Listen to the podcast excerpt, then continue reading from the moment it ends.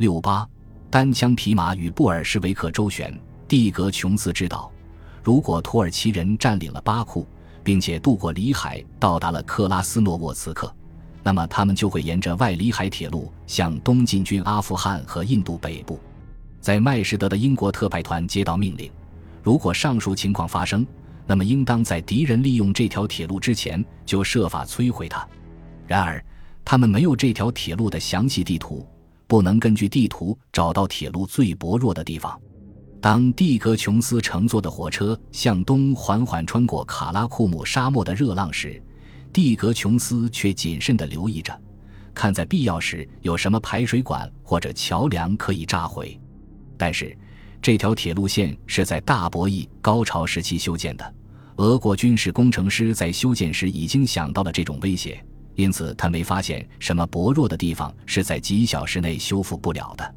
二十四个小时之后，他乘坐的火车驶进了特兰斯卡斯皮亚的首府阿什哈巴德。在那里，蒂格琼斯听到了令人震惊的消息：两天前的晚上，也就是七月十二日晚上。一场政变把执政的布尔什维克推翻了，因此这个城镇仍然相当混乱。然而，他在短暂的停留期间就已弄清楚发生了什么事。住在城里的军营里的俄国铁路工人带领当地的反布尔什维克分子，占领了一个军火库，并拿走了里面的武器。他们把这些武器免费分发给所有人。于是，一群武装暴徒攻进了布尔什维克的总部。一些官员被开枪打死，另外九名一直欺压平民的官员则被吊死。一个自称为阿什哈巴德委员会的新临时政府，就在他乘坐的火车与车站加水的时候成立了。临时政府的政治倾向仍未清晰，不过它完全由欧洲的俄国人组成，大部分是社会革命党的铁路工人。当时他们是布尔什维克的主要对手。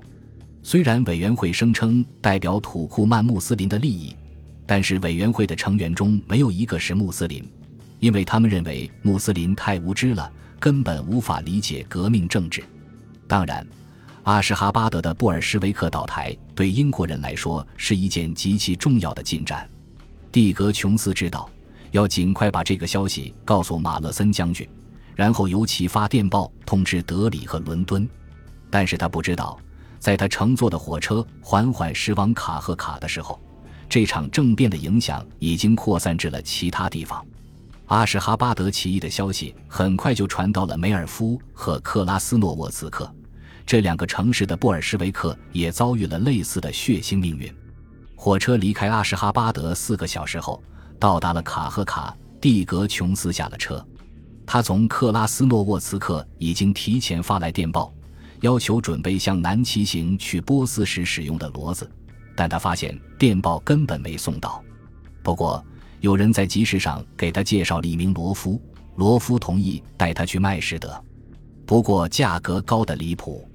蒂格琼斯自己给这趟旅程定了一个为期两天的目标，只比他十天前从麦什德过来所花时间的一半多一点。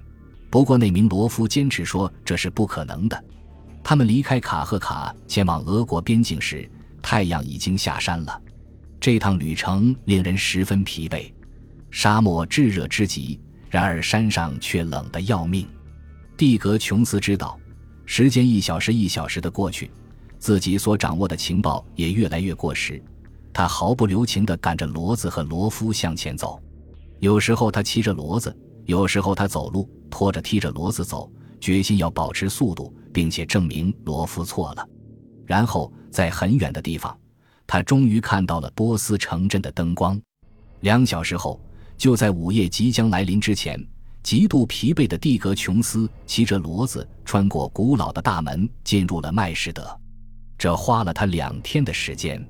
他立即前往英国领事馆，马勒森将军的情报人员就在那里。